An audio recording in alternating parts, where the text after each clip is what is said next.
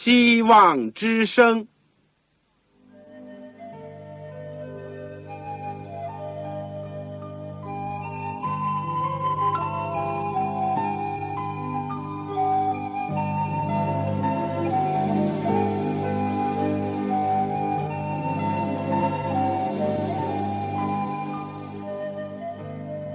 各位听众朋友，各位弟兄姐妹，欢迎您收听信徒培训这个节目。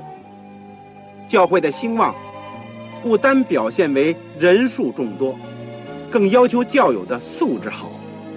为了使教会真正达到人丁兴旺，有灵性健壮，希望之声特别为广大的信徒制作了信徒培训这个节目，满足主内同工同道的需要。信徒培训由黄牧师主讲，将有多种课程推出，欢迎弟兄姐妹们踊跃参加。下面我们就把节目时间交给黄牧师。各位亲爱的弟兄姐妹，各位听众朋友，你们好，我是旺草，很欢迎你们收听今天的这个信徒培训的节目。现在我们要讲的是《圣经要道》第十九讲。十九讲，认罪与悔改。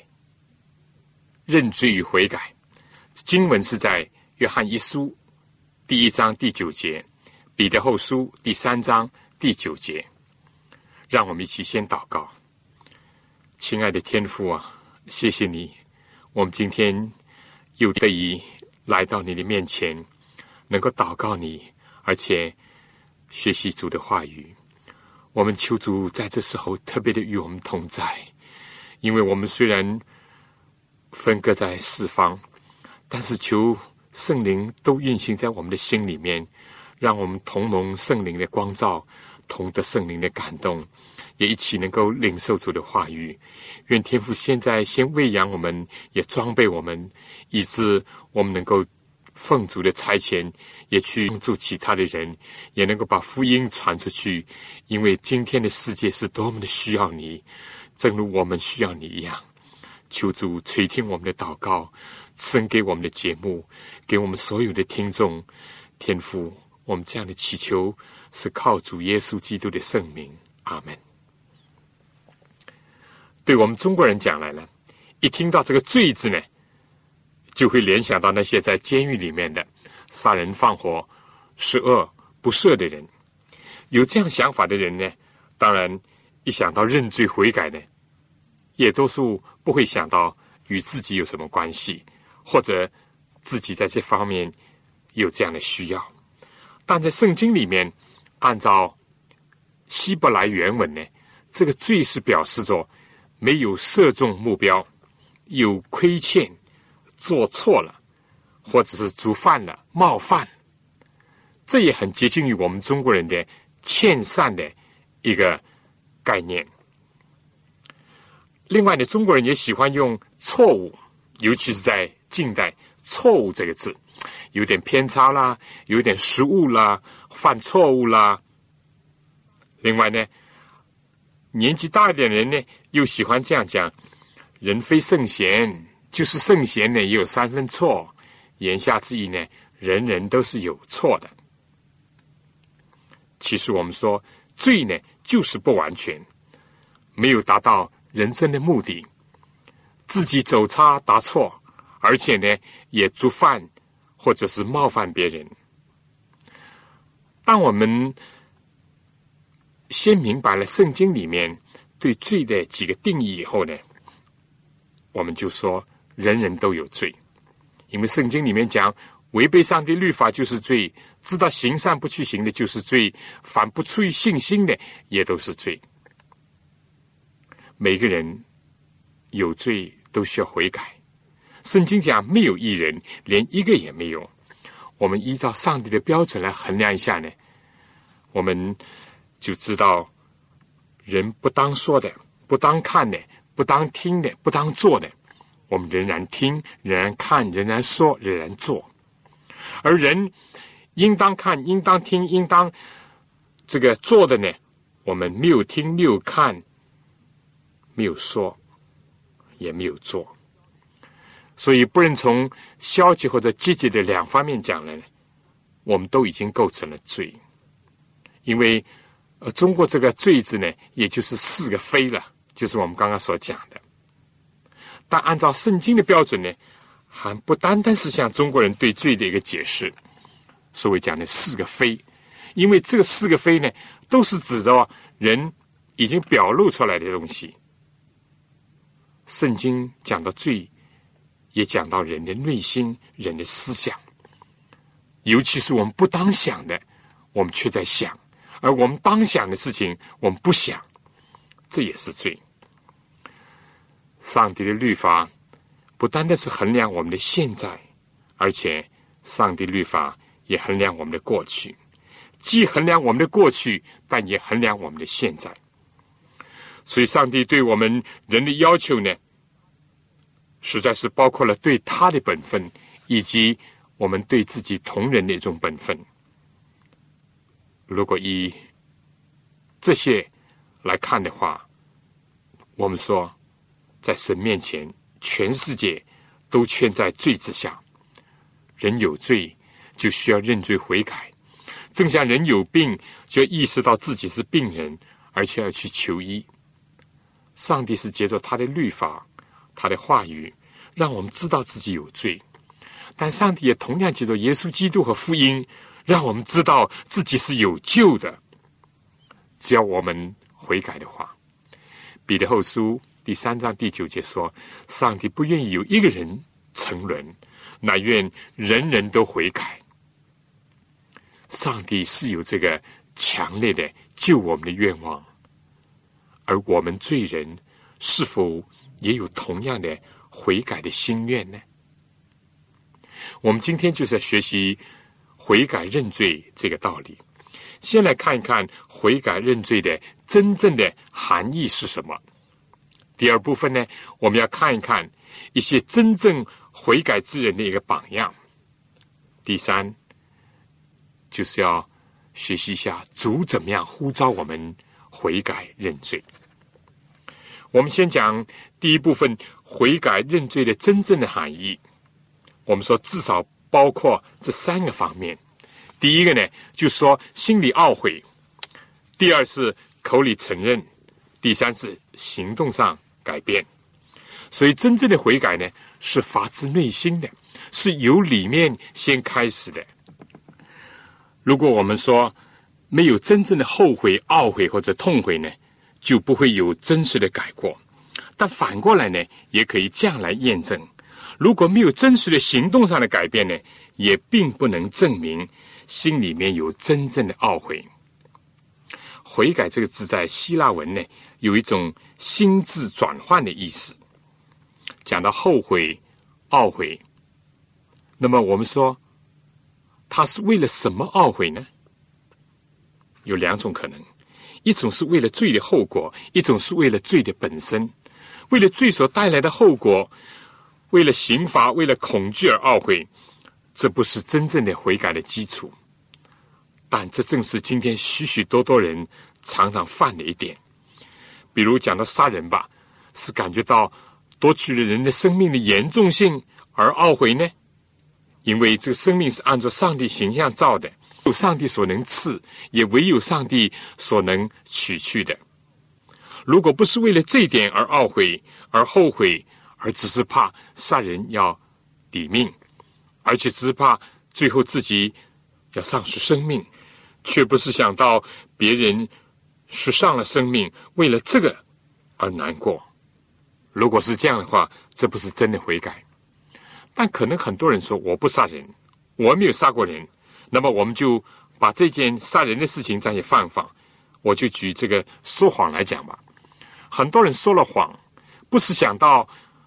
人并不应当说谎，不应当丧失真理，而想到说谎呢，有一天会暴露在光天化日之下，自己会失去面子，自己会被人家不信任。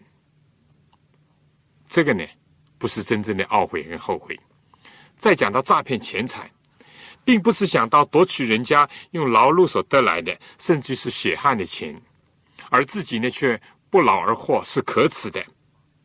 只是怕呢，事发暴露，归还自己所欺诈的，而且还要承担这个刑罚。如果是为了这些呢，这个都不是真正的悔改。真正的悔改是为罪的本身而痛心。我为什么犯了这个罪、那个罪，以致得罪了上帝、得罪了人？其实也是得罪了自己呢。这才是真悔改的基础。在华人的名著《幸福的阶梯》这本书里面有这样的一段：悔改包含对罪痛心，并愿离开罪的意思。但我们若没有看出罪的真的可恶，就不会厌恶罪。除非我们诚心与罪相离，我们一生的行为就不会有真正的改变。有许多人不明白悔改的真意，许多人为所犯的罪忧愁，而且也在外表方面改过自新，因为怕受罪所生的苦难。但照着圣经的立场讲来，这并不是悔改，他们乃是为苦难悲哀，不是为罪孽而悲哀。比如讲到淫乱或者乱交吧，不是想到这是得罪了上帝，得罪了别人。也是得罪了自己的身体，而是想到可能会被人发觉，可能会遭到情杀，也可能会染上性病，甚至艾滋病。为了这个而恐惧，为了这个而忧愁，为了这个而难过。这不是真正的悔改，而且也不可能改。一旦不被人发觉呢，还觉得很小幸，一而再，再而三，还会去犯，就是被抓到了。还只是怕他的后果，他的刑罚，而不是为了这个罪的本身而难过。人怎么能够看出和知道自己有罪而懊悔，或者是后悔呢？我要说，不要去跟人比，不要按照我们自己的心意，而是要去对照上帝的话语，并且和耶稣去比。和别人比呢，有时候还会觉得自己还蛮不错呢。还觉得自己比别人好呢，往往我们还自以为意，而且甚至是自欺、盲目，看不到自己的真相。唯有见到上帝的圣洁，才能看到我们自身以及内心的污秽。在上帝的话语和亮光当中，才看到我们的黑暗的心地和阴暗那种心理。看到了耶稣的无私。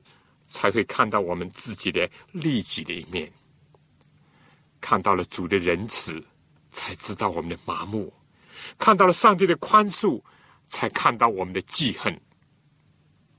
认识上帝的无限的伟大，才会看到自己的渺小以及骄傲自大是多么的可笑。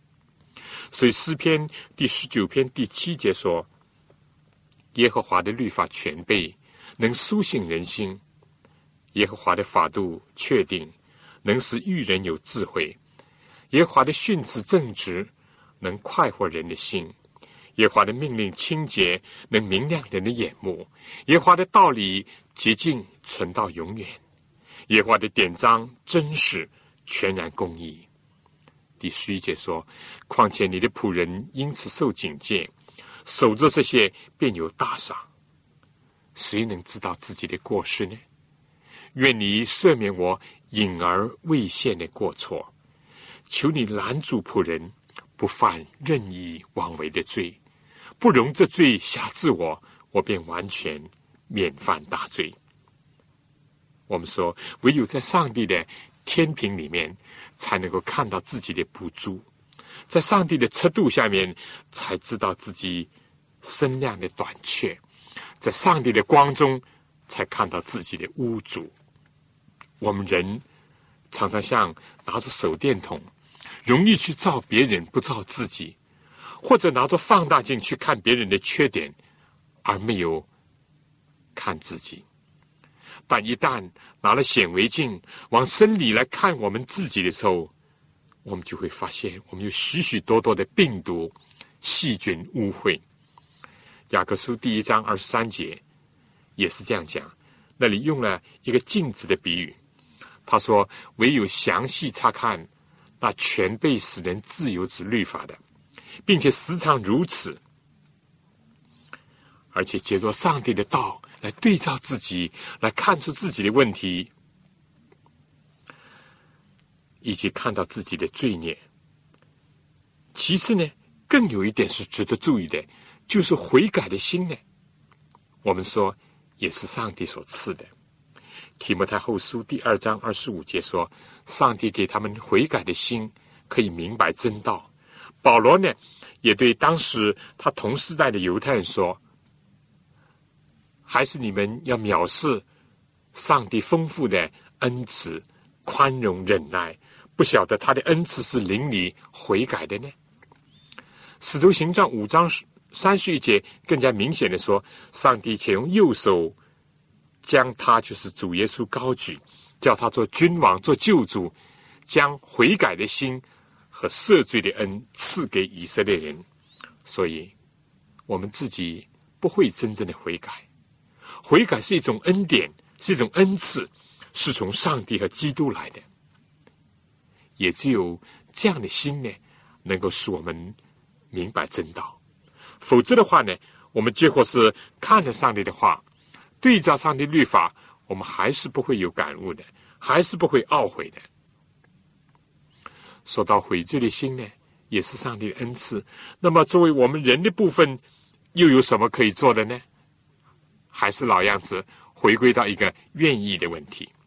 所以，我们非但要真正的悔改，要为罪的本身而痛心。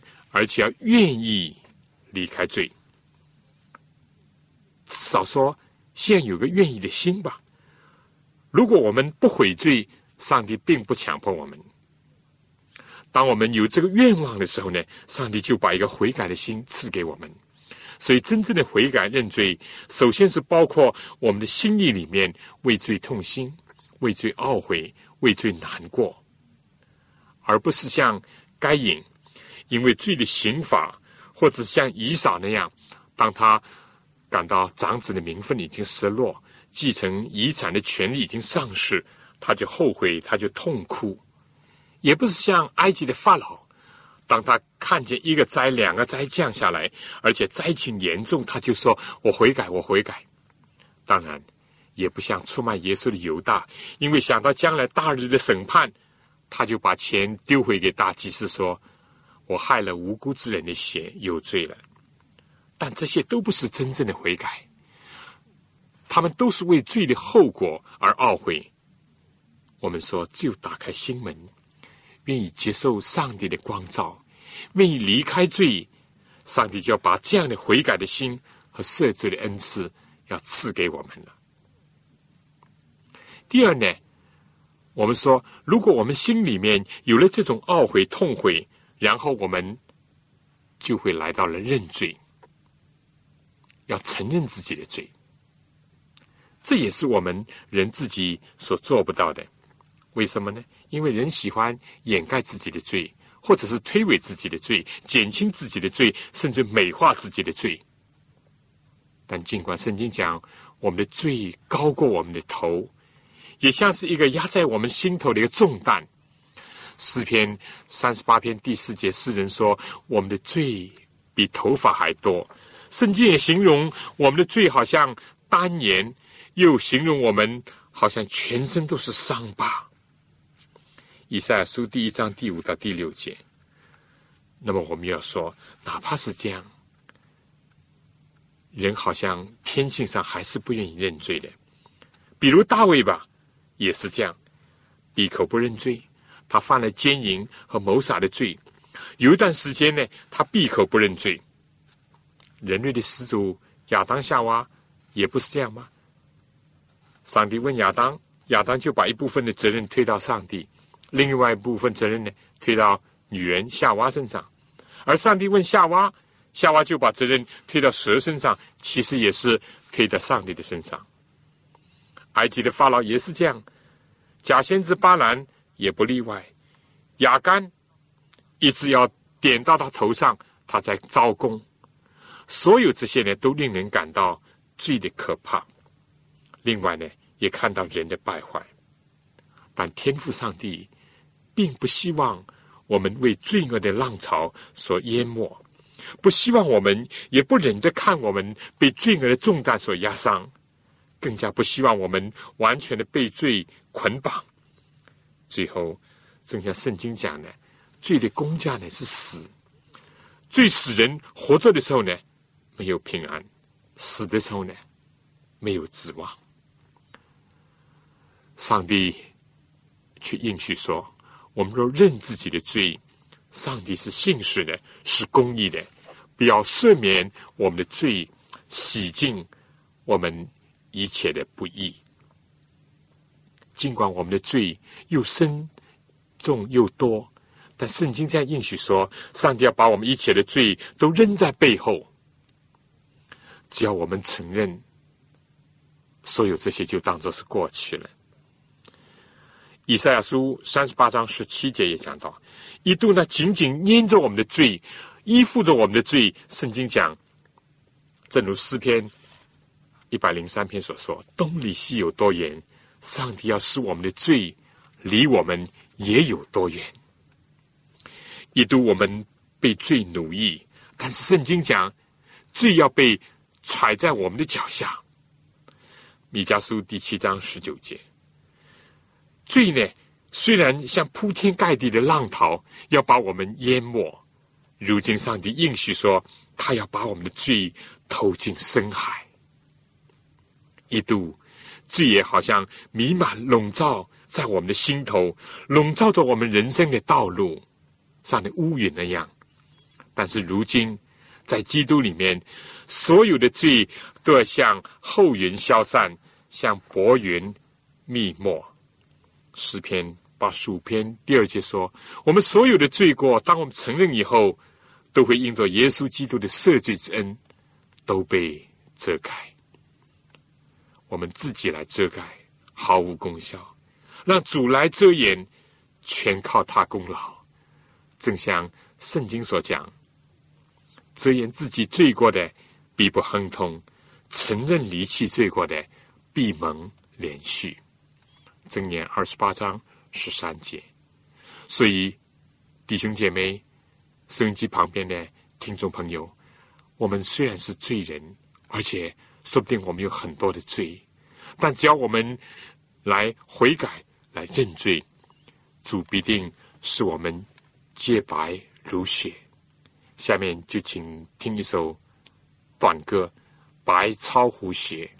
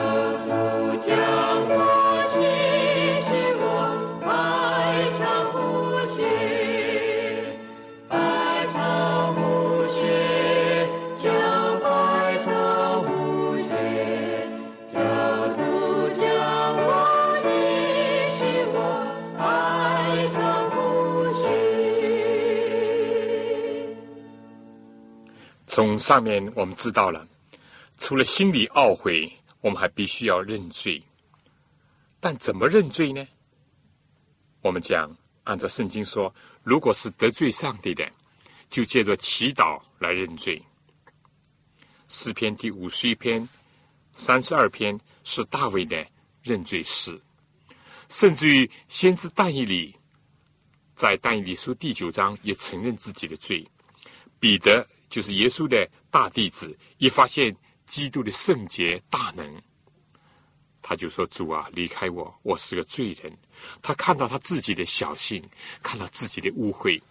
使徒保罗以前认为自己各方面都很完全，很可夸耀，但是现在他说：“我是罪人，而且是罪人当中的罪魁。”提摩太前书第一章十五节，教父圣奥古斯丁在他的回归耶稣基督以后，他写下了忏悔录，承认自己的罪。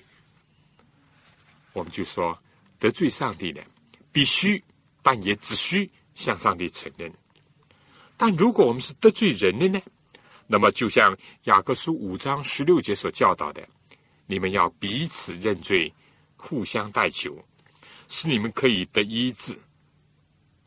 但如果是开罪于大众的呢，就应当在大众面前承认。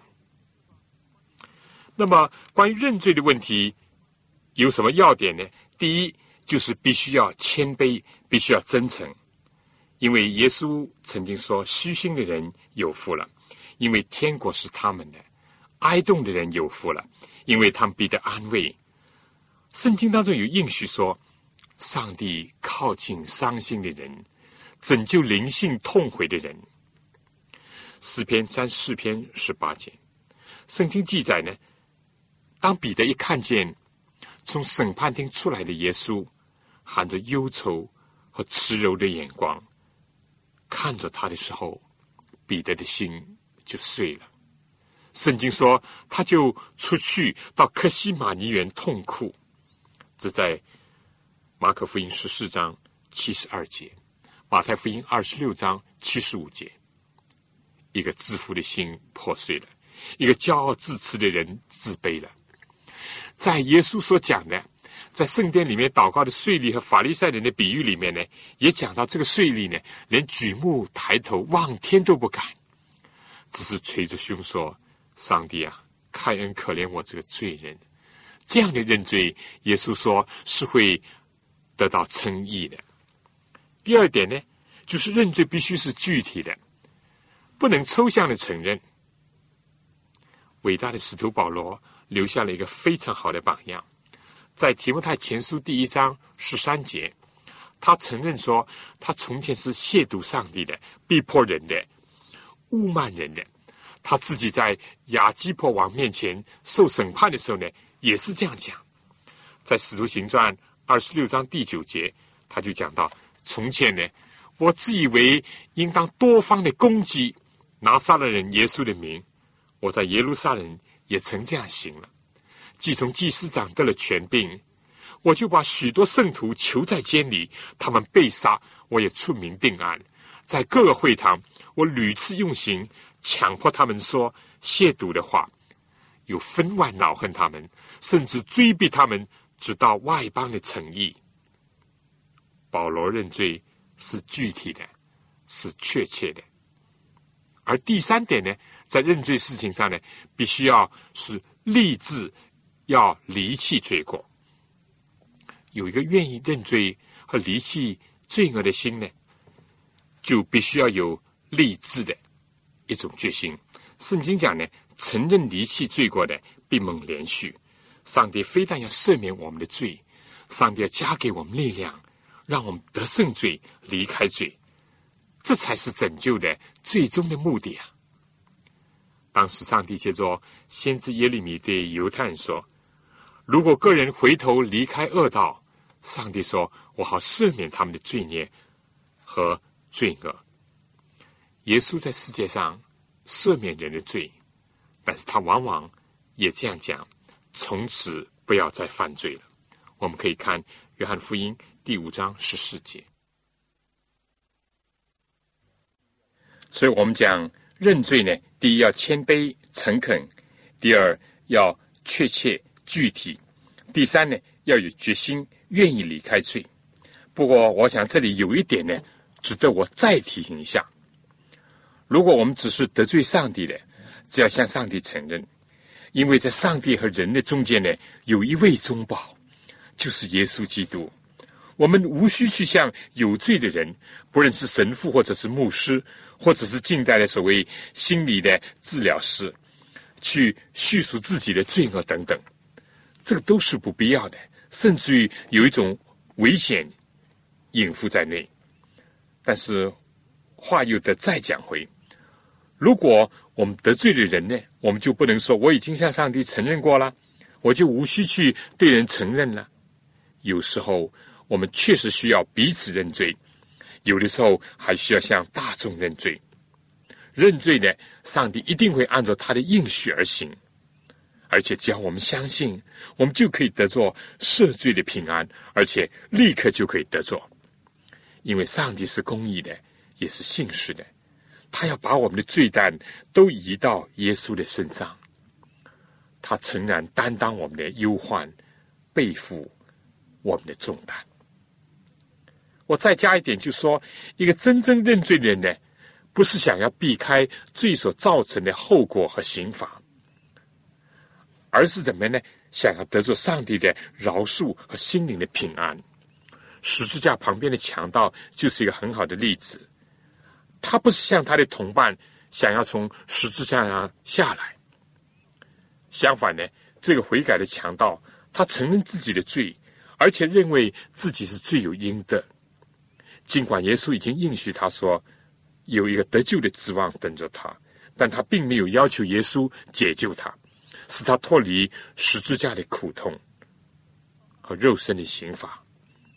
当大卫清醒以后呢，也是这样，他知道自己有罪，他并没有回避罪所带来的刑罚。我要说，这往往是一个测定，就是看人是不是真正的认罪。以及看看他认罪的动机是否正确。好了，我们讲，当人有了罪以后呢，第一要心里懊悔，第二要口里承认，第三呢，就是要行动上有改变。那个三次否认耶稣的彼得，相传呢，他最后是为耶稣而殉道的；而一度积极的逼迫耶稣的保罗呢？到后来成为最大的布道家，尽管他经历种种的苦难，并且他说除了耶稣和他的十字架，保罗说他就不知道有其他。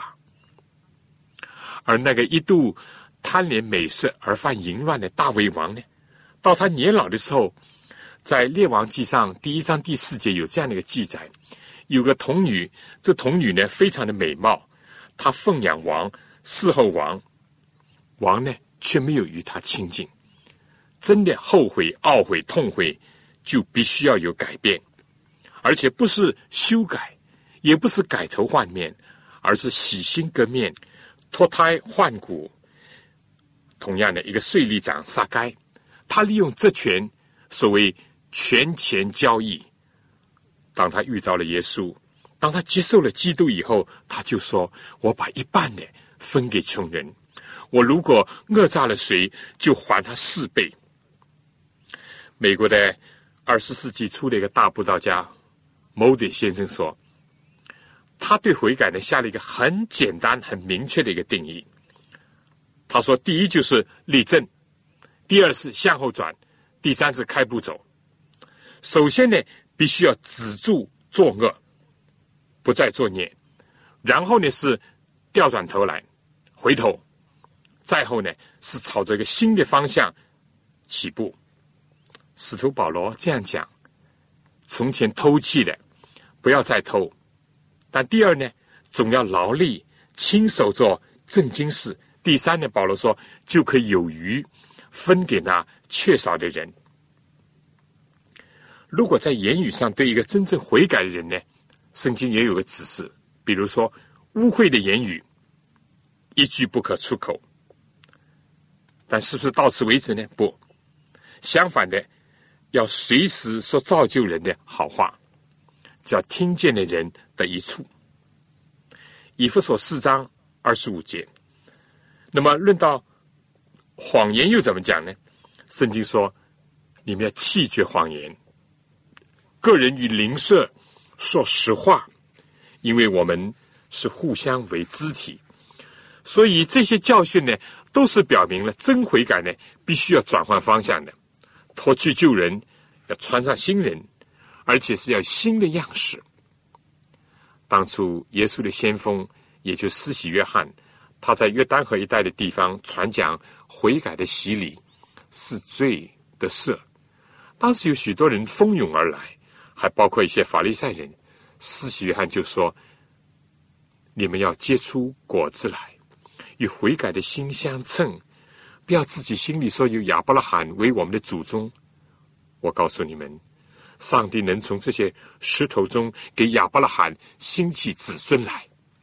现在斧子已经放在树根上，凡不结好果子的树，就砍下来丢在火里。”他讲完了这些，众人就问他了：“这么样，我们应当做什么呢？”约翰就回答说：“有两件衣服的，就分给他没有的；有食物的呢，也应当这样行。那么有收税的人也来受洗，也问他讲：‘夫子啊，我们当做什么呢？’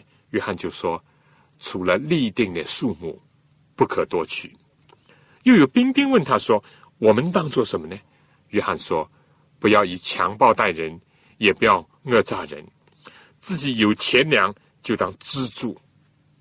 悔改必须要结出果子，与悔改的心相称。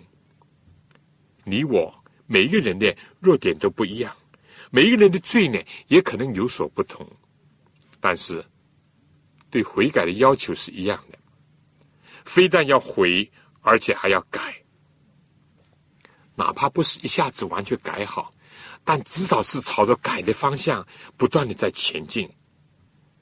我们说这样做呢，你也不要以为是靠着自己的知识，靠着自己的力量，不是的。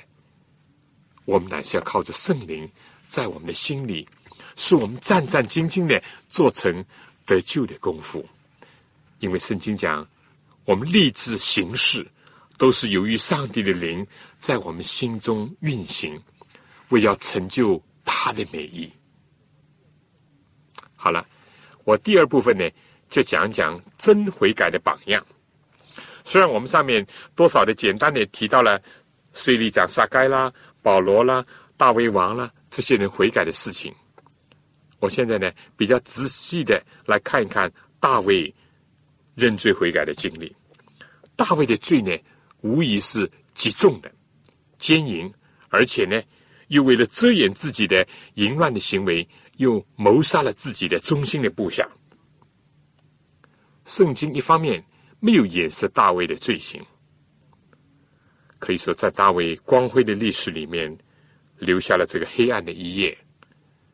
可现在今天有些人在大卫的身上呢大做文章攻击上帝，也有些人以大卫的失足来原谅自己的罪恶。他们没有看到大卫因着犯这样的罪所承受的身心的痛苦以及悲哀，他们也没有看到那位慈人的上帝也在挽回拯救他堕落的儿女。犯罪是盲目的，在犯罪的一刹那，理智是失常的，一时的快乐也会铸成一生的痛苦。欢乐的夜晚。往往迎来了悲哀的早晨。尤其一度，当大卫王闭口不认罪，他妄图压制圣灵的声音，要镇压良心的不安的时候，他在麻木当中过日子。但上帝不忍他的儿女在罪中生活，也不愿意他的儿女一直受罪的捆绑和折磨，更加不愿意他的儿女带着罪进入坟墓。所以，上帝就差遣先知拿单去提醒和责备大卫。当拿单到大卫王那里，对他说：“在一个城里啊，有两个人，一个是很有钱的，一个是很穷的。这个有钱人呢，有许多的牛群、羊群；而穷人呢，除了有一个小的母羊羔，一无所有。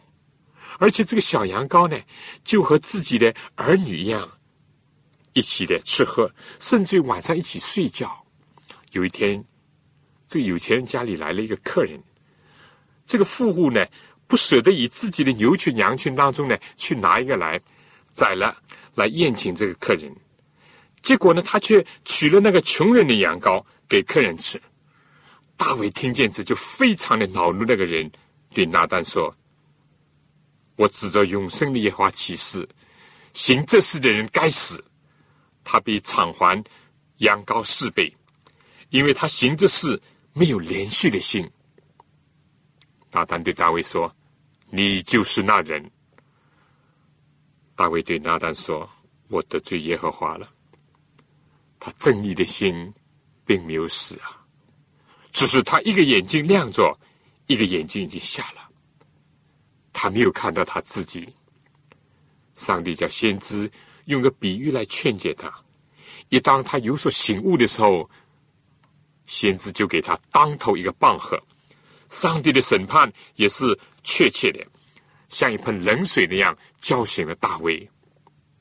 大卫呢，以后也真的看见了他自己就是那个该死的人。没有联系的心，更看到了他得罪了那么爱他的上帝。所以在先知宣布对他的刑罚以后呢，他并没有回避。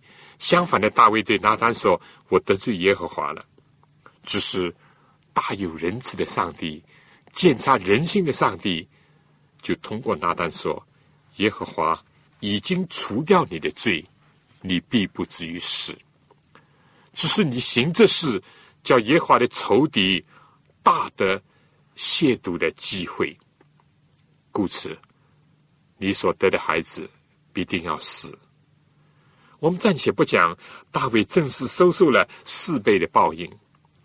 我们从他所写的诗篇里面，尤其是诗篇三十二篇、五十一篇、诗篇第六篇等等，看到了他的忏悔和认罪的心。这诗篇三十二篇第三节说：“我闭口不认罪的时候，因终日哀恨而骨头枯干；黑夜白日，你的手在我身上沉重，我的精力耗尽，如同夏天的干旱。”上帝借着他的仆人，把光射到了他的心间。第五节，大卫就说：“我向你陈明我的罪，不隐瞒我的恶。”我说：“我要向耶和华承认我的过犯，你就赦免我的罪恶。”有多少个夜晚，大卫似乎就是这样度过的？诗篇第六篇讲：“耶和华，求你不要在怒中责备我，也不要在烈怒中惩罚我。耶和华，求你可怜我，因为我软弱。耶和华，求你医治我，因为我的骨头发战。”我心也大大的惊慌。耶和华，你要到几时才救我呢？耶和华，求你转回，他救我，因你的慈爱拯救我。因为在死地无人纪念你，在阴间有谁称谢你？我因哀恨而困乏，我每夜流泪，把床榻飘起，把褥子湿透。我因忧愁眼睛干闭。又因我一切的敌人眼睛昏花，大卫想到有多少的敌人从他的家里、从他的王室、从他的部下要兴起，有多少人在暗中咒骂他、蔑视他。第八节说：“你们一切作孽的人，离开我吧，因为耶和华听了我哀哭的声音。”耶和华。听了我的恳求，耶和华必收纳我的祷告。他认罪，也得到了赦罪平安的时候，他就得到了这样的经验。诗篇三十二篇第一、第二节说：“得赦免其过、遮盖其罪的，这人是有福的。不是自己来遮盖，而是被上帝遮盖掉。”圣经讲，心里没有诡诈，不像他以前自以为有办法。圣经讲，耶和华不算为有罪的，这人是有福的。在他著名的忏悔诗里面，诗篇五十一篇是这样讲：上帝啊，求你按你的慈爱怜恤我，按你丰盛的慈悲涂抹我的过犯，求你将我的罪孽洗除净净，并戒除我的罪，因为我知道我的过犯，我的罪藏在我面前。我向你犯罪，唯独得罪了你，在你眼前行了这恶，以致你责备我的时候显为公义，判断我的时候显为轻正。我是在罪孽里生的，在我母亲怀胎的时候就有了罪。第七节，求你用牛膝草洁净我，我就干净；求你洗涤我，我就比血更白。求你使我得听欢喜快乐的声音，使你说压伤的骨头可以永耀。求你掩面不看我的罪，涂抹我一切的罪孽。他不但如此，他更加求上帝啊，求你为我造一个清洁的心，使我里面重新有正直的灵，不要丢弃我，使我离开你的面。不要从我收回你的圣灵，求你使我人的救恩之乐，赐我乐意的灵扶持我。大卫不仅要罪恶的赦免，他更加要一颗清洁的心，而且依照他自己的经验，他要为上主的公义和慈爱来做见证，来教导别人。他说。我就把你的道指教有过犯的人，罪人必归顺你。他又说：“主啊，求你使我嘴唇张开，我的口便传扬赞美你的话。”弟兄姐妹，我的朋友，如果我们看到大卫罪恶的深重，但愿我们也能够看到他悔改的深沉。有个人讲，一种真诚的悔改，包含着这个两个方面，就是以一个流泪的眼回顾他的过去，以一个警惕的眼看守着他的将来。我再举一个例子，十字架旁边的强盗，也有很多人误解了，甚至曲解了这里面的教训。当时圣经记载有两个犯人，也就是两个强盗和耶稣一同被钉十字架。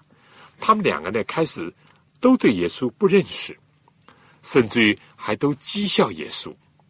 但最后有一个沉默了，因为他看到了耶稣所说所做。但另外一个强盗呢，还是讥笑耶稣说：“你不是基督吗？可以救自己和我们吧。”而那个悔改的强盗呢，就应声的责备他说：“你既是一样受刑的，还不怕上帝吗？我们是应该的，因我们所做的与我们所受的相称。但这个人没有做过一件不好的事，就说：耶稣啊，你德国降临的时候，求你纪念我。”耶稣就对他说：“我实在告诉你，今日你要同我在乐园里了。”路加福音二十三章三十四到四十三节，圣经呢，我想特意的留下了这段宝贵的一个事实，就告诉我们呢，哪怕是罪大恶极，哪怕是在临死之前，如果是真正的相信、真正的接受以及认识耶稣而悔改的话。上帝都还是予以接纳的，所以上帝如果饶恕了，也拯救了那个悔改的强盗，那么没有人需要灰心或者失望，去怀疑上帝不能拯救他。但我们也千万不要以为圣经既然是这样讲，我们就可以不认罪，就可以作恶，到临死之前，我可以幡然的悔悟。圣经讲。最有记载这样的一件，如果人是存着这种心，那么我就要说，非但是毁了自己，而且我可以肯定这样讲，十之八九是不会悔悟的，因为他的心里已经使得他越来越为刚硬。你想想看，当我们朝着错路上加快这个车速，你妄想在快要撞入山崖或者是进入绝境之前，突然能够刹车吗？这可能性是很小很小。如果说能够突然的转弯，那么我要讲，这个机会几乎是没有。也不要以为这个十字架旁边的强盗得救呢是这么的容易。其实呢，你如果仔细的思想，他已经做到了所有的有关得救的前提：第一，他承认自己的罪；第二，他意识到他是咎由自取、罪有应得；第三，他相信耶稣，而且是在最艰难的时候，他生出一个信心。他穿越了死亡和十字架，穿越了人间的羞辱，能够仰望到一位荣耀的基督和要来的天国。他有很大的信心。第四，非但他自己敬畏上帝，而且他在十字架上做到了他所能做的。他指责了罪恶，他见证了耶稣。最后第五点。他有一个谦卑的心，有一个祈求的心。他没有强求，他也不求自己从十字架上下来，脱离肉身的痛苦和刑罚。他只求上帝能够接纳他，纪念他在上帝的国里面有份。他过去可能根本没有机会听到、看到和认识耶稣。这个和那些已经有机会认识耶稣的人完全不同。如果一个人只是愿意放纵罪恶，他以为啊犯罪的末了呢还可以回头的话，这个往往是自欺。圣经说：“人不要自欺，上帝是轻慢不得的。人种的是什么，收的也是什么。”在这个事例里面呢。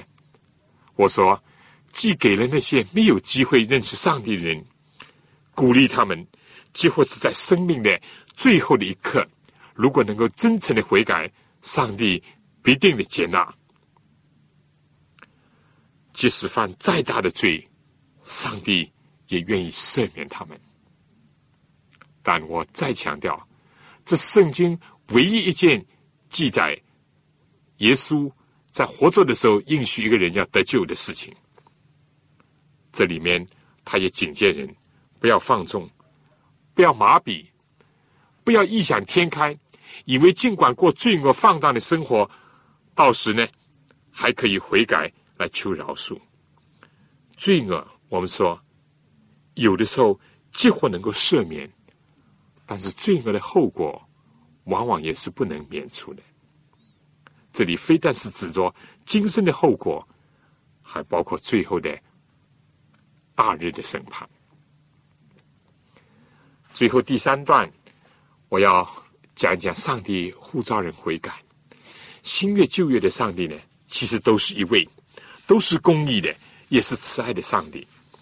在古以色列的时候，上帝向那些被虐的人，他的子民很沉痛的说。我整天伸手招呼那些被盗的百姓，你们转回转回吧，何必死亡呢？我们可以看以赛亚书六十五章第二节，以西结书三十三章十一节，十八章第三十节，上帝是拍腿的叹息，昼夜沉痛的呼吁，希望他的子民能够回头的生命。甚至于更早的时候呢，上帝还接着摩西说：“我将生死祸福摆在你面前。”上帝希望人拣选生，但上帝从不勉强人。我们说，等了很多年以后呢，另外一位在旷野的先知，也就是施洗约翰，耶稣的表兄，耶稣的先锋呢，也同样的大声疾呼的说：“你们应当悔改。”要结出果子来，与悔改的心相称。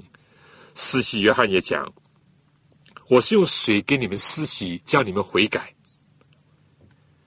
在马太福音第三章第二到第八节、第十一节，我们都可以看到这些信息。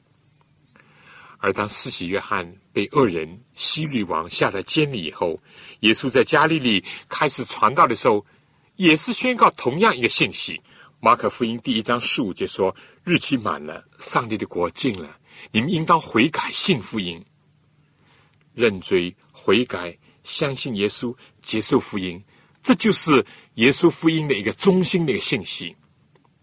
他以后叫门徒出去宣传的还是一样。”他差遣门徒出去传道，叫人悔改。我们可以看马可福音十二章第六节，路加福音二十四章四十七节等等。这里说，人要奉他的名传悔改赦罪的道，从耶路撒冷起，直到外邦。在五旬节圣灵下降以后，彼得恳切的说：“你们个人要悔改，奉耶稣的名受洗。”保罗也是对犹太人、希利尼人证明。当向上帝悔改，信靠我主耶稣基督。他并且说，当世人梦寐无知的时候，上帝并不见察；如今却吩咐各处的人都要悔改。使徒行传二十章二十一节、十七章三十一节。今天，上帝仍然呼召人悔改，而且要归荣耀给上帝。这样的这安舒的日子就必然会来到。非但我们的心灵得到赦罪的平安，而且要被圣灵充满，要与主和谐。我小结一下，今天我们主要讲了三点：认罪悔改的含义。真正的悔改呢，包含着畏罪忧伤，而且愿意离开罪。人首先呢，必须要心里痛悔，然后要口里承认，不论是得罪上帝的，或者是得罪大众的，要诚恳，要爽直，要具体，要直认。认罪以后呢，还要在行动当中有悔改的表现。第二个问题，我们讲了一些真悔改的榜样，其中我们着重提到了大卫和十字架旁边的强盗。当然，圣经还有其他许多的实例。最后一段呢，我们提到了上帝呼召我们都悔改。但愿你我今天都能够响应上帝的呼召，因着上帝的恩。和耶稣基督的救赎，以及我们愿意认罪悔改，而得享心灵的平安和将来永远的生命。而且有一天，我们也能够帮助其他的罪人一同来救主耶稣基督。弟兄姐妹、朋友们，今天我们圣经要道关于悔改和认罪呢，我们就讲到这里。下次同样的时间呢？希望你们收听，我们要讲另外一个重要的题目：重生，重生。愿上帝赐福给您、您的全家以及您的教会。再见，各位听众朋友，各位同工同道，您对信徒培训这个节目有什么宝贵的意见？有什么希望？欢迎您来信告诉我们，也欢迎各位听众朋友来信索取免费的课程的过程里有什么疑问。也欢迎您来信提出。黄牧师愿意为您做出解答。来信请寄香港邮政总局信箱三一零号。我再说一遍香港邮政总局信箱三幺零号。来信写望潮收就可以了。希望的望潮水的潮。愿上帝赐福给您。